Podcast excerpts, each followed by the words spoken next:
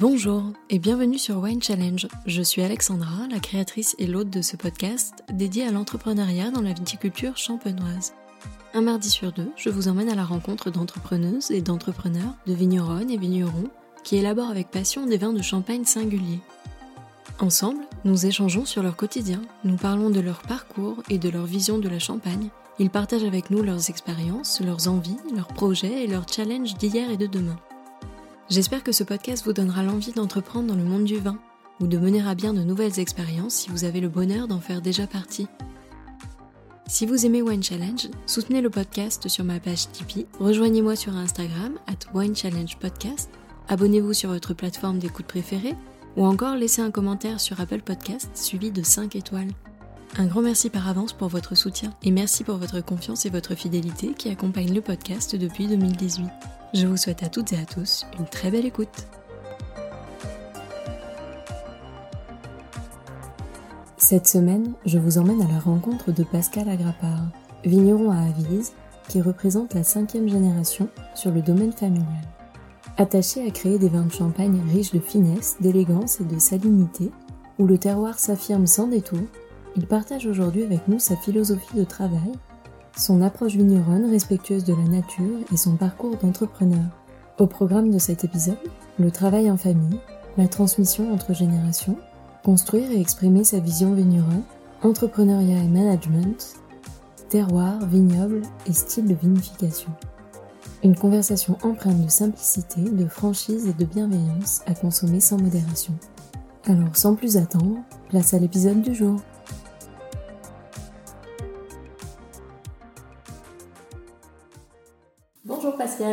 Bonjour Alexandra. Merci de m'accueillir sur le domaine. Je suis ravie de venir à votre rencontre pour en apprendre un petit peu plus bah, sur vos méthodes de travail et votre philosophie champenoise.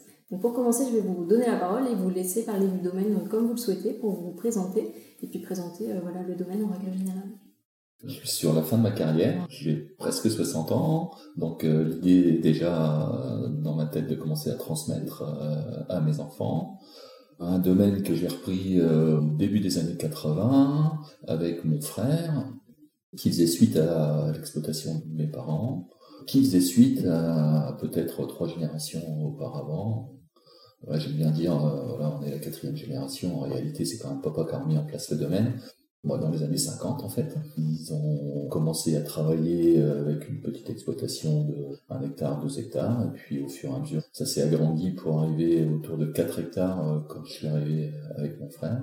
Et aujourd'hui, on exploite 13 euh, hectares, essentiellement sur la côte des Blancs, à Visogé, Cramant, Boiry, quatre grands crus, et Bergère, Avenay, Mardeuil, trois premiers crus, on va dire, qui sont pour l'un au sud de, de la côte des Blancs, Bergère les Vertus, un autre euh, nord de la Côte des Blancs, du début de la montagne de Reims à Val d'Or, et puis l'entrée de la vallée de la Marne avec euh, Mardeuil.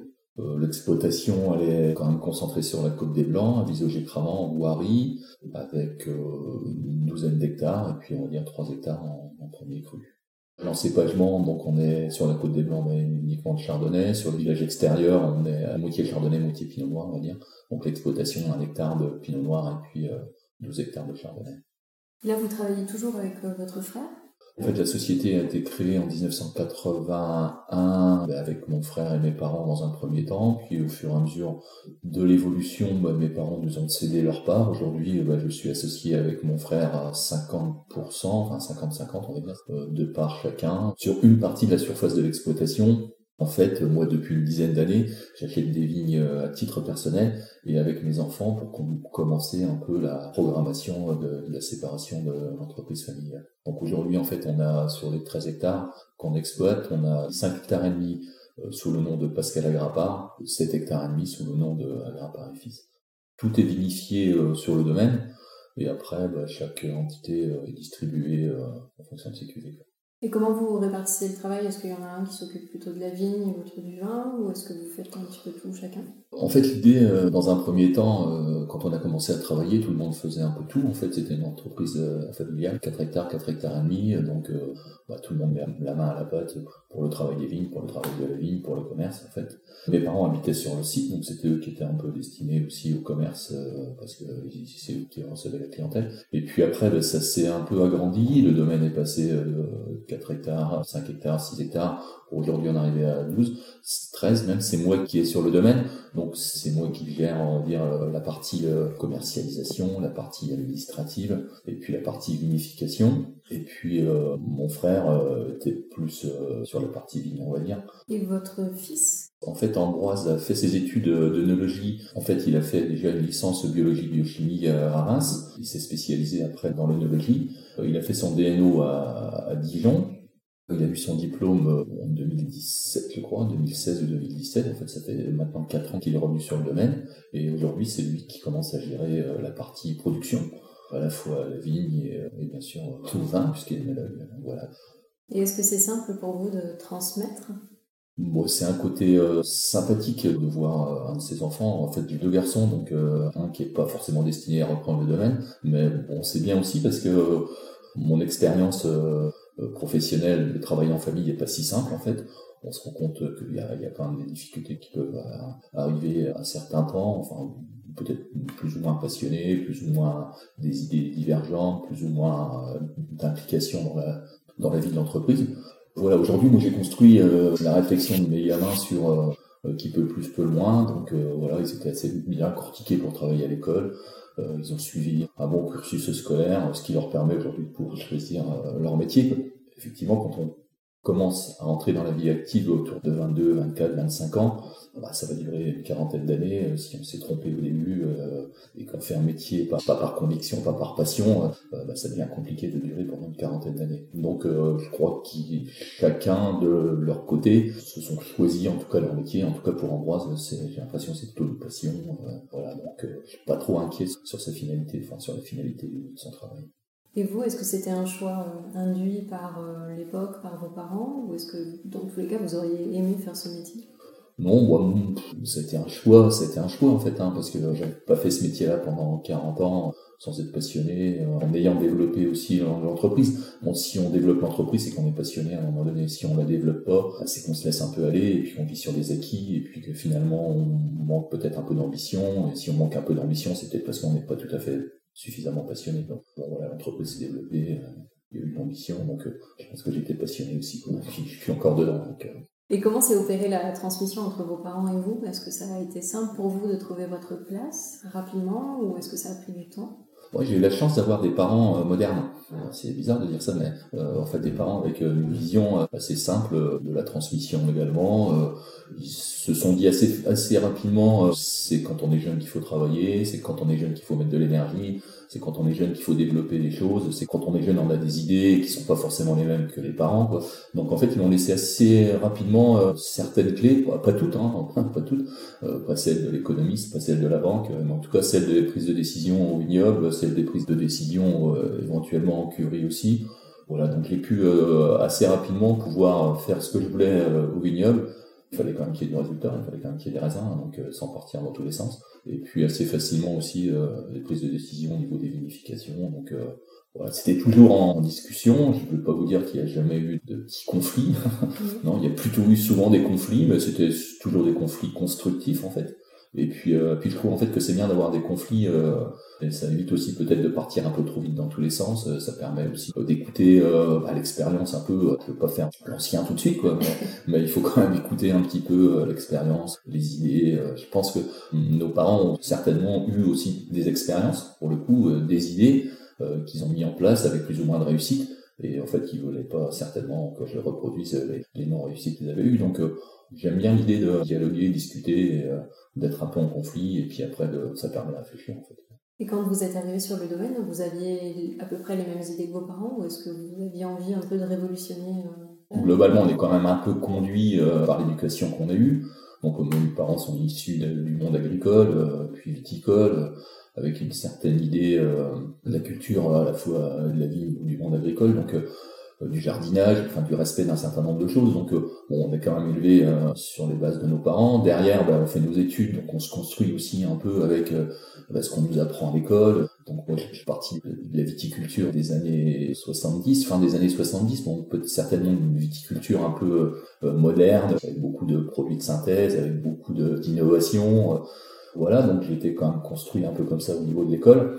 Après, on rencontre vite d'autres vignerons dans d'autres régions où on peut échanger également. Donc, on construit en fait un peu sa vision du monde euh, idéal euh, dans lequel on voudrait travailler en fonction de ses expériences professionnelles, familiales et puis euh, éducatives.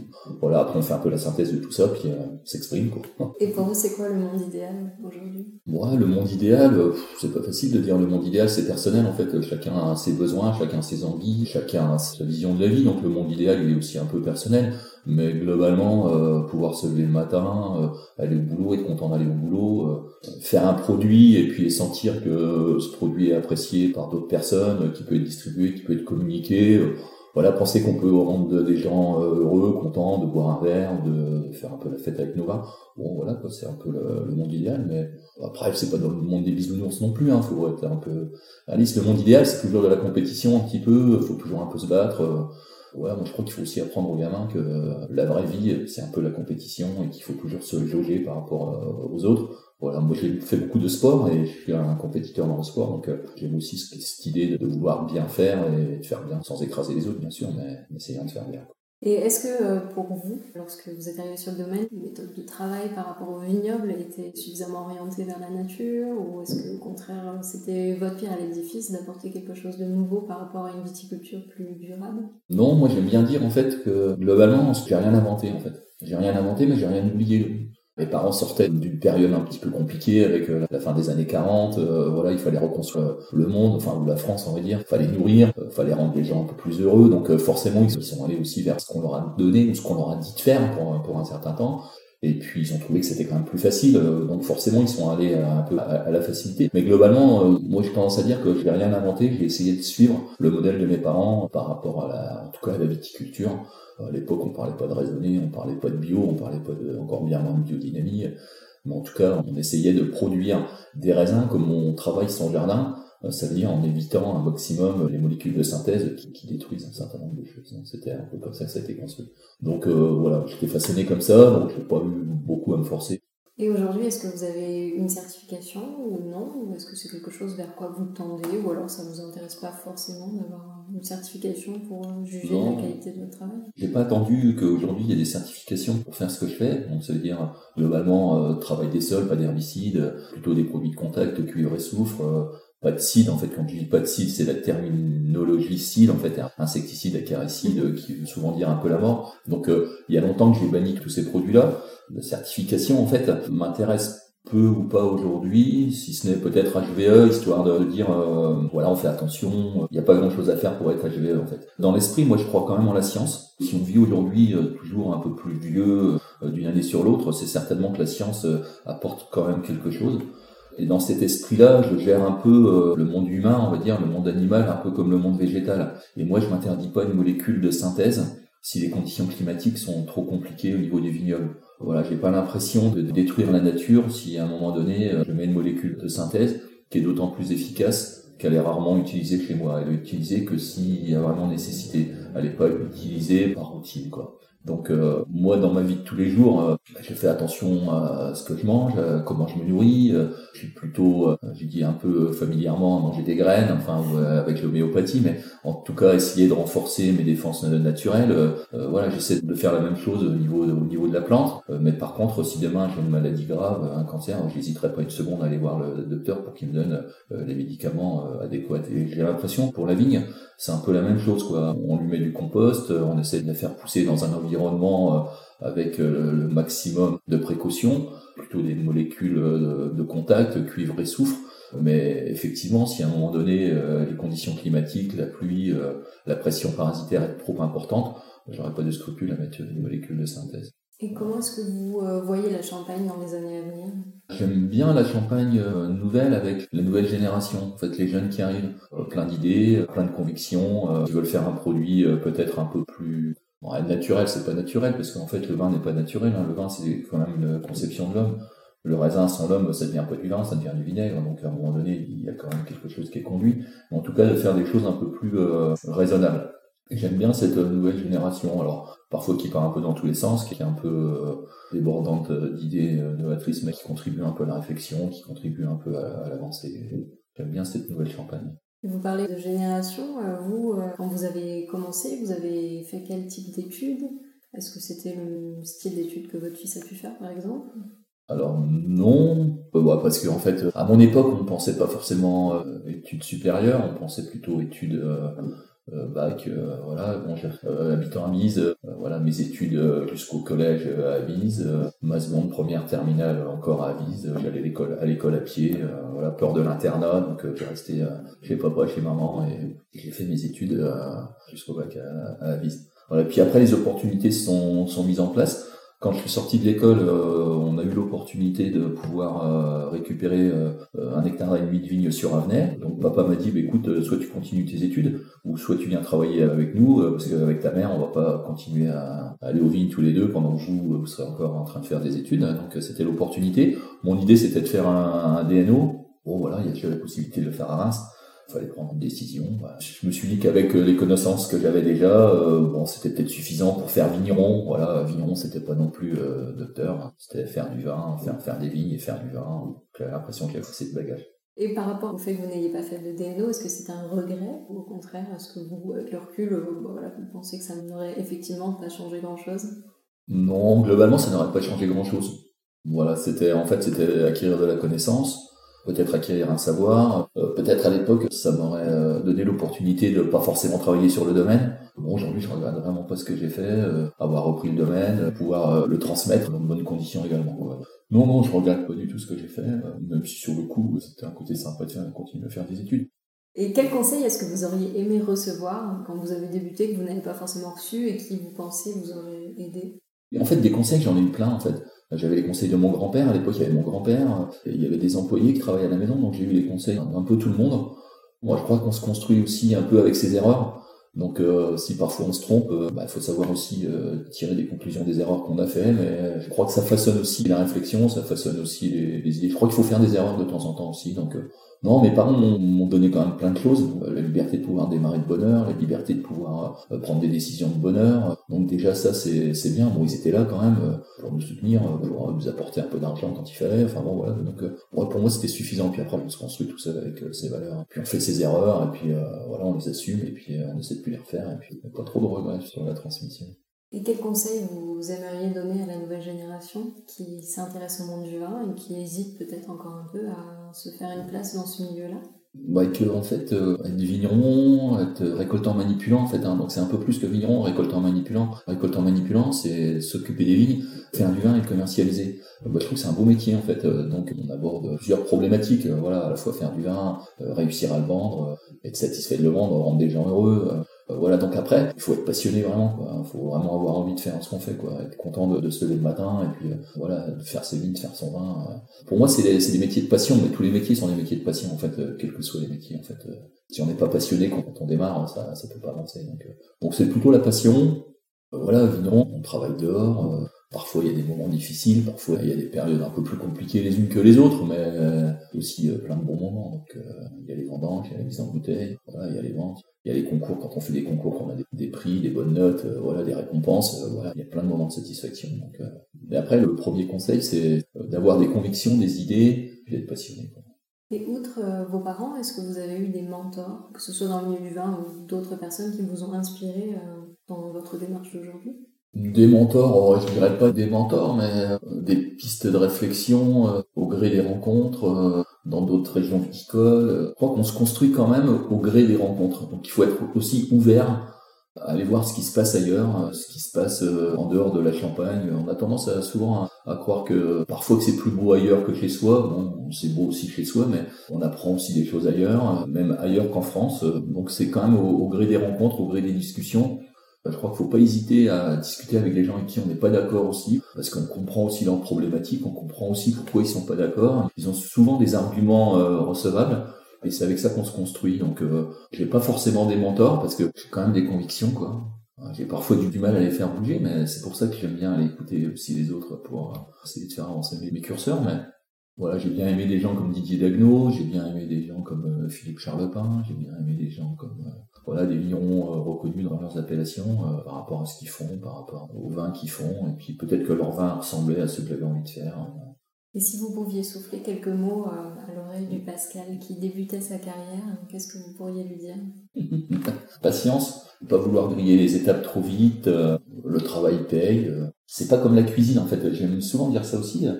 Quand je dis que je vais rien inventer, en fait, je suis pas le premier à faire du vin, je serai pas le dernier. Donc je me suis quand même euh, construit en, regardant ce que mes prédécesseurs avaient fait, et puis après j'ai essayé de tailloter un petit peu sans partir dans tous les sens, euh, de tailloter, d'affiner, euh, voilà, de réfléchir à deux trois choses. Mais et quand on commence en fait à faire du vin, on plante une ligne.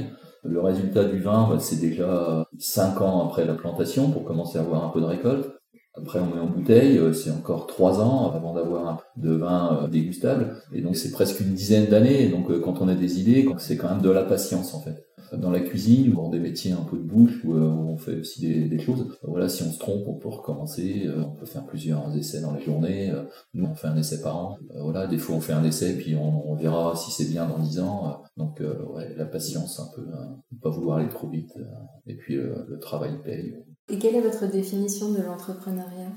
C'est la volonté de faire quelque chose personnellement et d'associer du monde autour et puis de développer une entreprise euh, qui fonctionne. Mais moi j'aime bien l'idée de l'entrepreneuriat euh, à plusieurs. Donc euh, voilà, en famille, ça peut être sympa si on s'entend bien, que les employés participent également à la vie de l'entreprise, à la réflexion. J'aime bien écouter aussi les employés pour leurs idées. Ils sont parfois pratiques et ça c'est un côté sympa. On est chef d'entreprise si on a une bonne équipe et en fait c'est l'équipe qui devient moteur de la réussite d'une entreprise. Et est-ce que pour vous, le management, c'est quelque chose d'inné ou au contraire, vous êtes fait un peu violence au début pour gérer les équipes? Je pense que tout le monde ne peut pas être manager. Je pense que tout le monde ne peut pas être euh, chef d'équipe. Alors c'est peut-être pas inné, mais en tout cas ça peut se travailler. Il faut que ça se travaille. Alors dans mon cursus sportif, sport collectif, hein, donc du monde, j'ai souvent été euh, encadrant, donc capitaine, euh, entraîneur. En tout cas, j'ai été confronté à ça. C'est super intéressant, c'est super compliqué parce qu'en fait chaque personne est différente, chaque personne n'a pas la même sensibilité. Euh, voilà, mais je crois que si on respecte les gens, si on les traite correctement, si on essaie de les comprendre aussi, si on essaie de leur donner des clés, euh, pas trop de raisons que ça fonctionne pas. Mais effectivement, c'est pas si simple. Alors nous, c'est une petite entreprise. On a commencé euh, en famille, donc on était quatre, donc on obligé de s'entendre, hein, forcément quand on est en famille. Aujourd'hui, on, est quand même 6-7 employés, plus toujours la famille. Voilà, des fois ça fait un peu des tensions, mais globalement, bah, ça va, quoi, un peu chacun est Lucien. Euh, c'est bien. Mais je crois que si on respecte les gens, on peut leur demander ce qu'on veut une fois qu'on les respecte, en fait. C'est quand même assez simple, en fait. Et quelle est la facette de votre métier dans laquelle vous vous sentez le plus à l'aise? Des que j'ai eu un peu de la chance. Donc euh, après, la chance, ça se provoque. Enfin, c'est un peu comme dans tout. Donc euh, c'est pas que de la chance en fait. Mais bon, la vigne, j'aime beaucoup la vigne en fait. je crois que c'est à la vigne où je me, je me retrouve le mieux. C'est là où je bosse le plus en fait. Quoi qu'on pense en fait, le vin, c'est pas à la vinif qu'on fait, c'est à la vigne. Et si on fait du raisin, on fait du vin. Si on fait de la courge, on fait du vin courge. En fait. Et quand on a fait des bons raisins, on n'a pas grand-chose à faire en vinif. Ça suit son cours. Quoi. Donc c'est à la vigne où il faut s'éclater. Euh, ouais, je me suis bien éclaté euh, à la vigne. Donc euh, c'est là où je maîtrise à peu près correctement les. En dégustation, souvent je dis qu'en dégustation, je suis pas très bon en fait. en tout cas, en assemblage, c'est pour ça que je fais peu de cuvées d'assemblage. En fait, je fais plutôt des cuvées parcellaires, voilà, qui correspondent à des sols, à des vignes. donc je me retrouve dans la vigne en fait. Je pense qu'on a à peu près le même terroir que la Bourgogne. On pourrait avoir la même philosophie que la Bourgogne. On pourrait faire euh, des parcellaires. Euh, voilà, bon, après, 70 euh, parcelles, on va pas faire 70 cuvées, mais en tout cas, travailler sur le parcellaire, c'est quand même sympa, quoi. Et aujourd'hui, comment sont élaborées vos cuvées? Est-ce qu'il y a un passage sous bois pour toute ou partie? Comment fonctionne la vinification chez vous? C'est relativement simple. On va dire l'orientation des parcelles est décidée à la vendange. voilà, une partie vinifiée en cuve, une partie vinifiée en barrique. et puis après, on vinifie séparément chaque groupe de parcelles. Et puis après, ben, on détermine l'itinéraire technique ou l'itinéraire des raisins en fonction des cuvées. Et combien est-ce que vous commercialisez de cuvées aujourd'hui? 7 cuvées, 2 brutes sans année, donc l'assemblage on va dire. Un millésime tous les ans qui est décliné sur trois terroirs, donc on va dire trois groupes de parcelles. Une autre cuvée qui est une idée, enfin une réflexion en fait sur euh, le terroir de le cépage, euh, voilà, une cuvée que j'appelle complantée. Voilà, mais c'est encore des groupes de parcelles en fait avec différents cépages sur la parcelle, donc euh, pas peu, ou peu d'assemblage. Voilà, et puis une cuvée un petit peu euh, astéroïde, euh, voilà, une vinification un petit peu euh, technique. Voilà, ce qui fait cette cuvée. Cette interview touche bientôt à sa fin et j'ai quelques questions un peu plus générales à vous poser sur votre retour d'expérience de ces dernières semaines ou derniers jours. Quelle est votre plus belle expérience de dégustation, que ce soit un vin de champagne ou un vin français, étranger? On a ouvert un Magnum 2002, 2002 la coulée de Serran. Nicolas Joly, voilà, coulée de Serran, biodynamie. Euh, après, euh, Benjamin Dagno, 2010, Claude Rougeard, Philippe Charlepin. Et quel est le dernier restaurant dans lequel vous êtes allé en Champagne? C'est l'assiette champenoise, voilà, parce que Arnaud, c'est un super mec, qui est certainement un des plus bels ambassadeurs des vins de Champagne pour la Champagne. Voilà, il n'est pas une journée sans être interviewé et parler euh, des vignerons, euh, des maisons, des coopératives. Enfin, il met tout le monde euh, sur le devant de la scène chez lui et en plus, il fait merveilleusement à manger. Ce qui ne gâche rien. Ce qui ne gâche rien. Et puis, il est gentil comme tout, donc voilà. C'est pas non plus tous les semaines. on est d'accord. on est d'accord, mais ça reste un excellent moment d'échange dégustation et d'accord aussi, parce qu'on fait souvent des accords aussi avec Arnaud. Et quel est le dernier bar dans lequel vous êtes allé déguster de bons vins Le meilleur bar de Reims. non, peut-être pas le meilleur bar de Reims, mais en tout cas l'endroit où euh, il y a certainement la plus belle sélection des vins ouverts. Euh, pour moi, je pense c'est Gloupot en fait. Puis Stéphane est aussi quelqu'un de charmant. Arnaud est passionné, Stéphane est passionné. Forcément, ils transmettent leur passion euh, autour d'eux. Et, quand on y va, on a toujours les, yeux avec des étincelles parce qu'il y a toujours des belles bouteilles, il y a toujours des beaux plats. Et Stéphane Blue Pot, ouais, il fait partie aussi de ces endroits qui sont euh, incontournables quand on va à Reims. Et pour conclure, j'ai l'habitude de laisser le mot de la fin à mes invités. Quel pourrait être le mot qui résume le mieux votre état d'esprit du moment? Euh, Du moment, non, j'ai passé un bon moment en votre compagnie. Euh, j'espère que j'ai apporté euh, des réponses compréhensibles. C'est pas toujours facile. Un exercice nouveau, mais pas traumatisant. Ouais, voilà. Ah, pour le coup, nouveau, hein, ça c'est sûr. Hein. Mais pas traumatisant du tout, non, au contraire. Ça permet de se refaire un petit bilan de ce qui s'est passé. Bon, ça rajeunit pas, hein, bien sûr, parce que Mais bon, voilà. Et qu'est-ce que je peux vous souhaiter pour la suite? Des bonnes vacances. Ben, c'est des bonnes vacances. Merci beaucoup de m'avoir reçu et d'avoir pris du temps pour répondre à vos podcasts. Merci beaucoup. C'est moi qui vous remercie. À bientôt. Merci à toutes et à tous d'avoir écouté cet épisode. J'espère vraiment qu'il vous a plu et qu'il vous a donné envie d'en savoir plus sur l'invité du jour. Vous pouvez retrouver dès maintenant toutes les références et les informations sur cet épisode sur le site wine-challenge.com, mais également sur le compte Instagram du podcast at winechallengepodcast.